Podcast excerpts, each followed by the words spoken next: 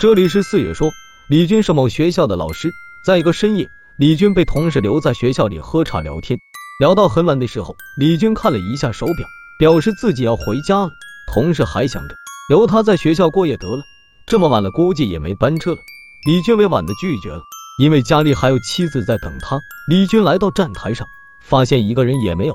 在深秋的冷风中，李军哆嗦的身子望眼欲穿的盼着车子的到来。过了好久。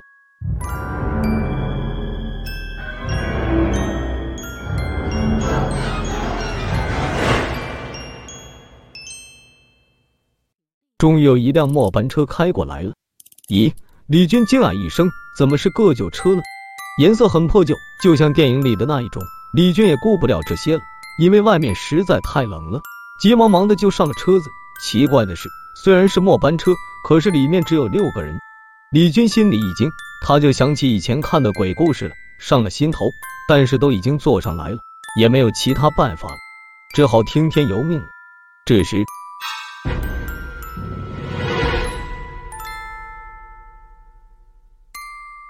李军看到了一个美女，穿着一身白衣连裙。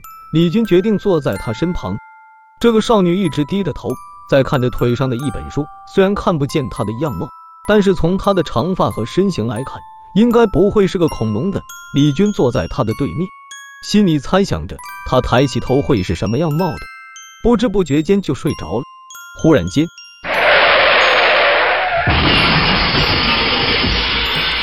一声巨大的声音。让李军惊醒过来，睁开眼一看，车子还是原来的样貌，女孩子还在看着书。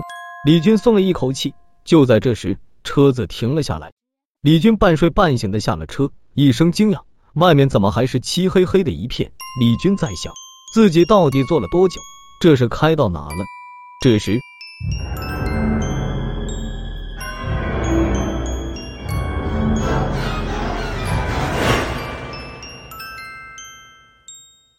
李军看见一群人都在低着头向一个地方走去，旁边还有两个一黑一白的人在吆喝：“都快点！”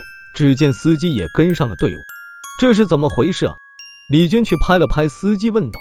司机转过头来，露出恐怖的面容：“小伙子，快跟上啊！”李军被吓得尖叫一声，他一脸的鲜血，头骨也露出来了。这时，李军发现那个女孩也在那群人里，李军忙去拉住她，喊道。有鬼啊！快跟我走！他回过头说道：“呵呵，你在说什么？”一声尖叫，只见他的一只眼睛掉了。清晨，室外有一大批记者正在拍摄，而此刻有一辆吊机正在吊一辆班车。其中一个人说道：“哎，这些人真可怜啊，大半夜的坐车掉沟里了。听说七个人呢。”只见扒出来的遗体中有司机，还有女孩子。奇怪的是，第七个人呢？就在这时，一边传出声来：“找到了，找到第七个人，可惜了，看样子应该还是个教书的呢。”这里是四月说，今天的故事就到在这里，如若不是，还请退出。